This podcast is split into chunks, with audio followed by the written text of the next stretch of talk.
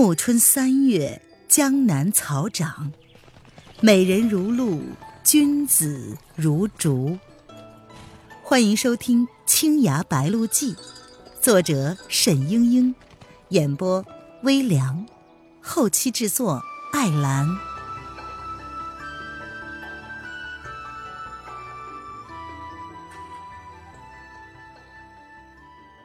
第六十二章。吴建之的诉说。清明时节雨纷纷，墓碑之上刻着“吴氏之墓”，碑文出自沈轩母亲自己之手。那年，他积劳成疾，知道自己时日无多，便把一双垂髫稚龄的小儿女叫到面前：“将来娘亲不在了。”你们俩就留在这里，不要回三嘴宫。轩儿，你是阿兄，要好好的照顾妹妹。英娘还小，不太懂得生死离别意味着什么，只是扑闪着眼睛看着母亲，又看看阿兄。等妹妹成年了。就送他去和陈家那孩子完婚。陈家人很好，将来能照应你们。可惜呀，我来不及为轩儿安排了。好在你一向懂事，记着，千万别学武技。母亲如果知道，后来他不但学了武技，浪迹江湖。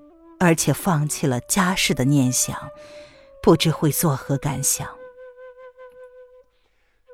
纸钱化作一只只黑色的蝴蝶，在寒风之中打着转，又被蒙蒙细雨润湿，贴在青色的墓碑之上。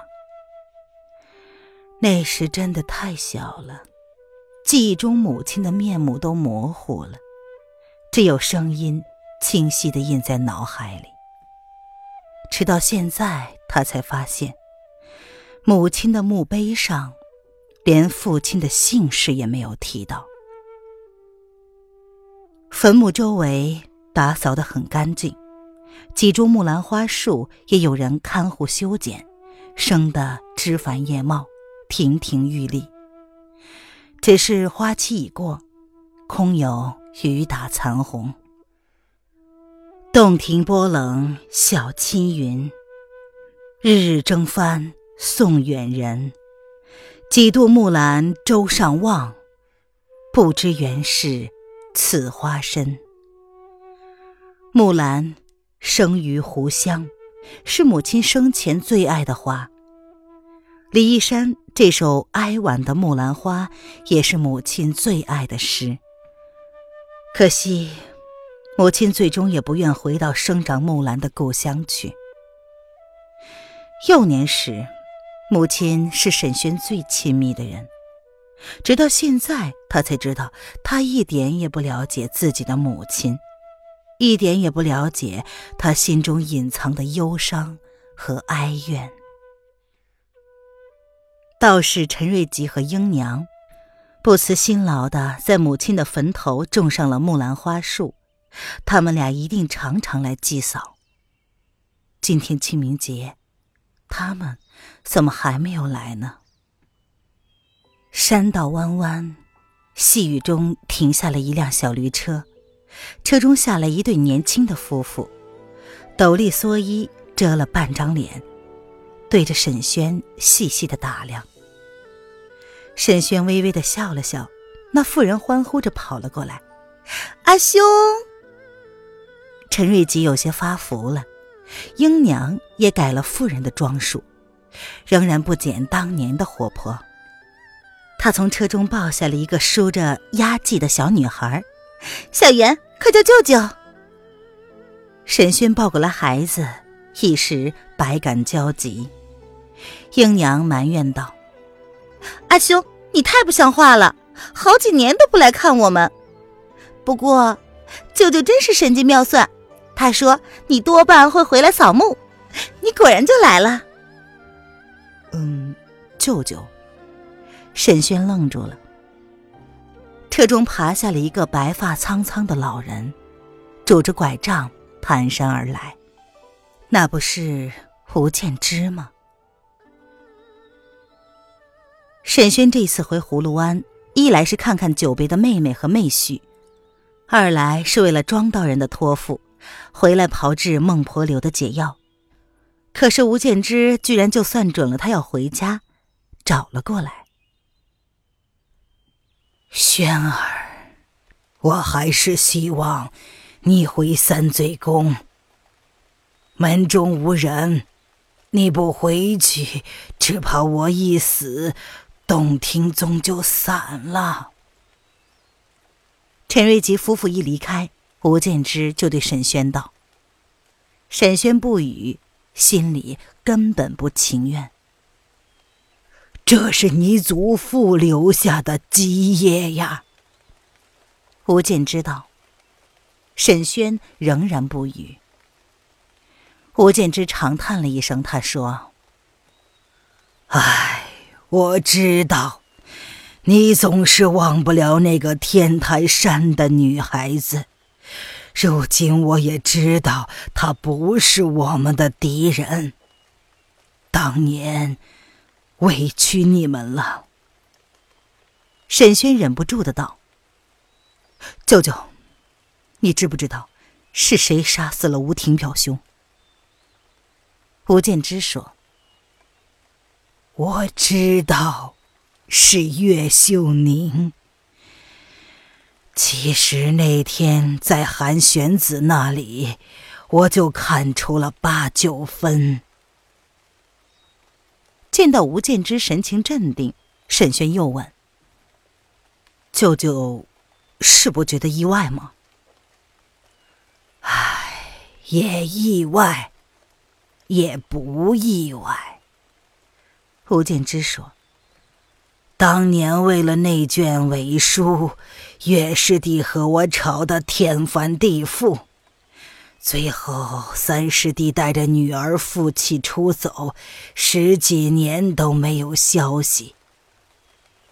先前岳秀宁回三醉宫，言说岳师弟晚年思念师门，我也就信了。唉。”这么些年过去了，当年那一点矛盾算不得什么了。可是他们毕竟记仇，那我也无话可说了。沈轩忍不住的道：“岳师叔死于有人向他追索江海不息舟的真本，若非幻书的罪名在身，他也不至于落得这个结局。”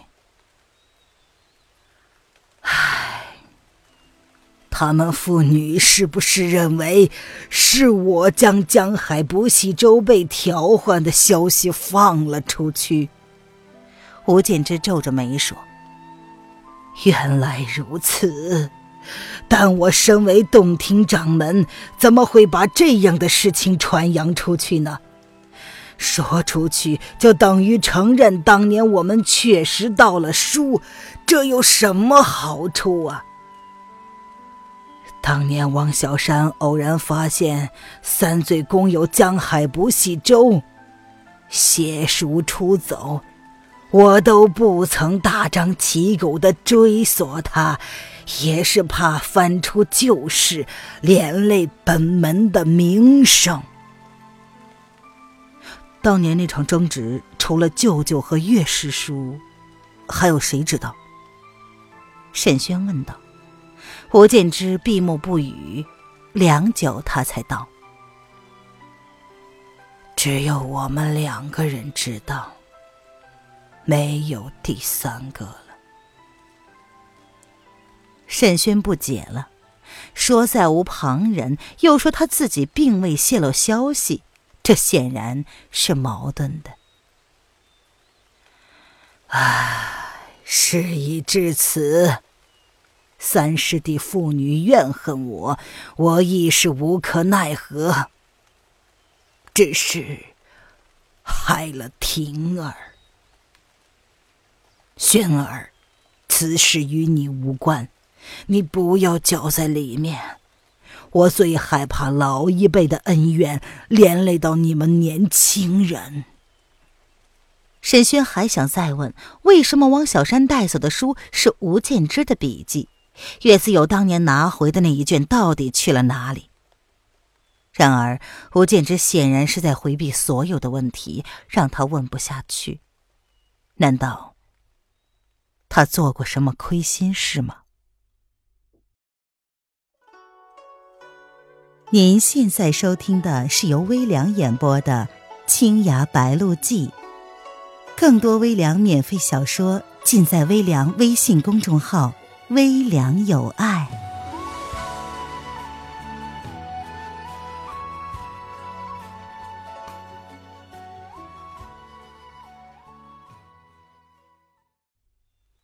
吴建之看出了他的不悦，暗自嗟叹。他又道。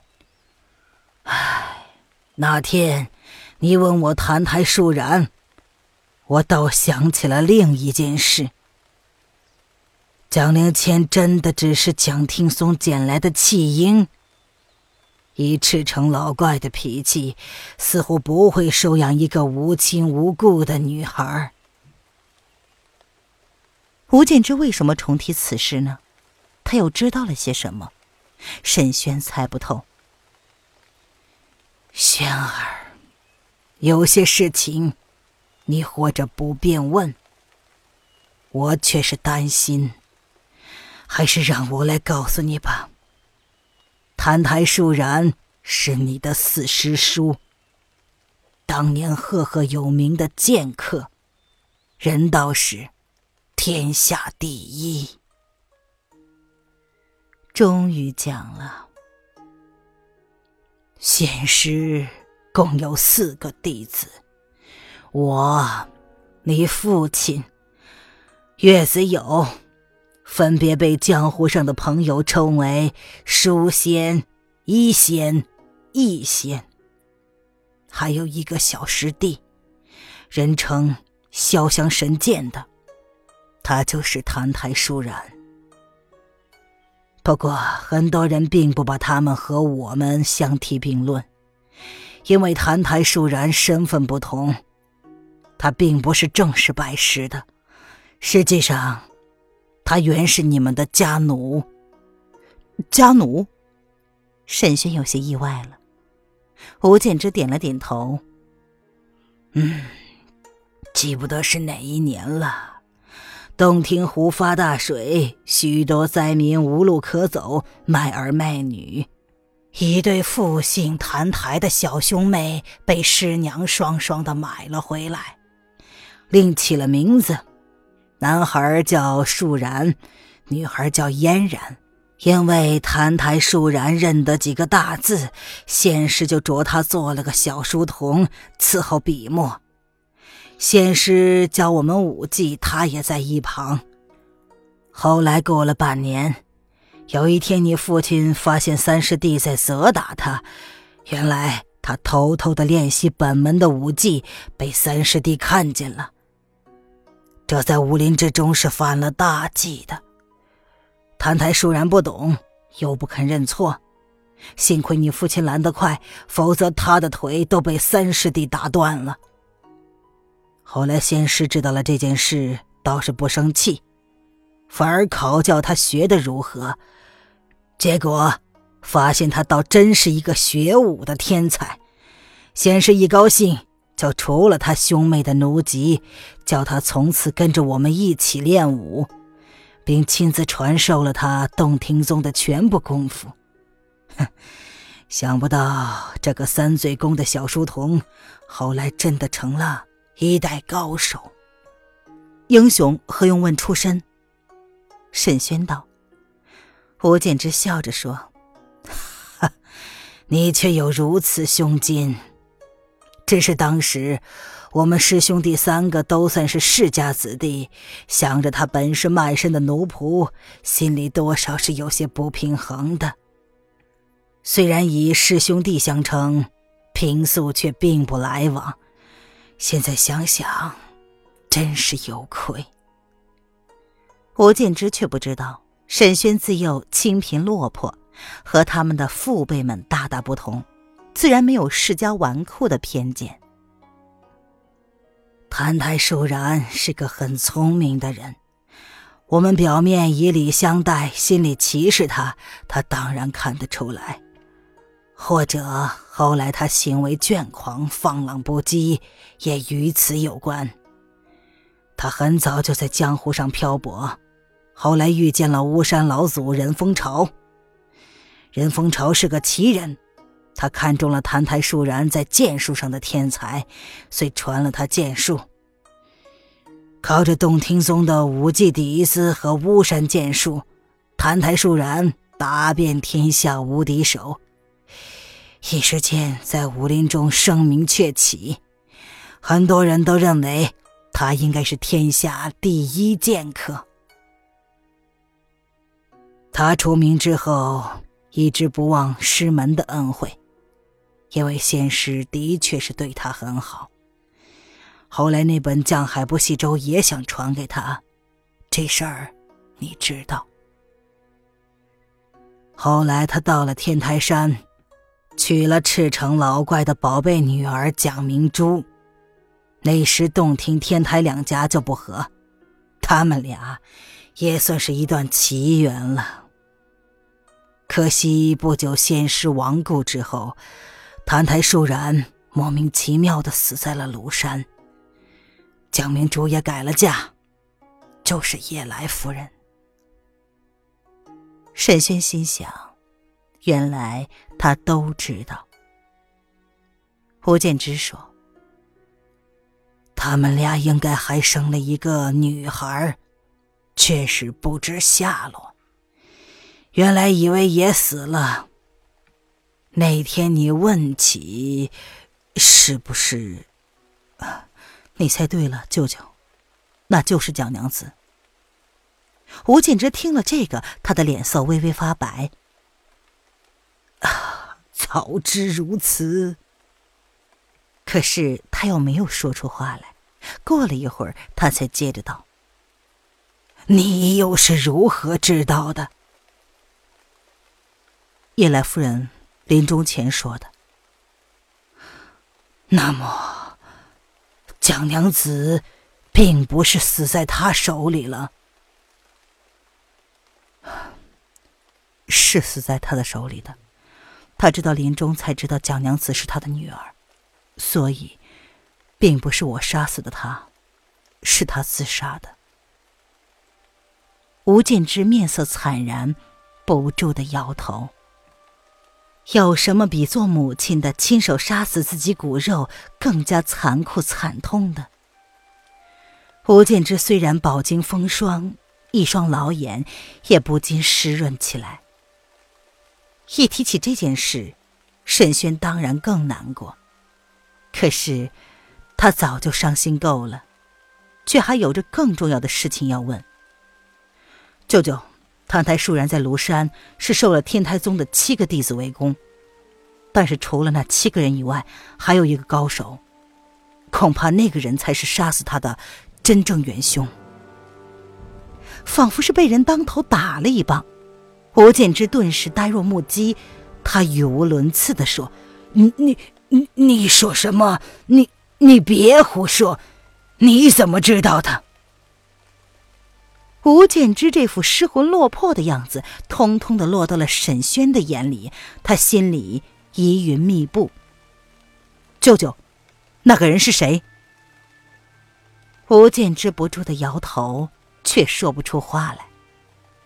舅舅，沈轩大声的道：“是谁害得四师叔一家人家破人亡，妻离子散，害得蒋娘子从小连父母是谁都不知道？”最最后，最后，说到这里，沈轩忍不住的哽咽起来。吴建之反而拍着他的肩头，安抚道：“轩儿，你不能够心里只有仇恨，这会害了你自己的。舅舅，你知道那个人是谁？”吴建之愕然，他看见沈轩似乎在冷笑，只得无奈的摇头说：“唉，谭台树然是我的师弟，我若知道谁害了他，能不为他报仇吗？轩儿，别再想了，这些事情都已经过去了。真的能够过去吗？”他已经不在了，你也不要为了这件事情太过于苦了自己。”吴建之劝着说。沈轩只能摇头不语，他不知道还能对吴建之说些什么。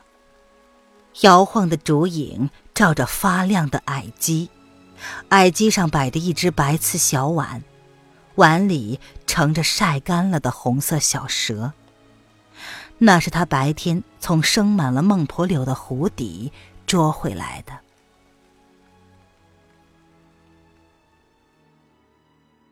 亲爱的听众朋友，本集播讲完毕，感谢您的收听。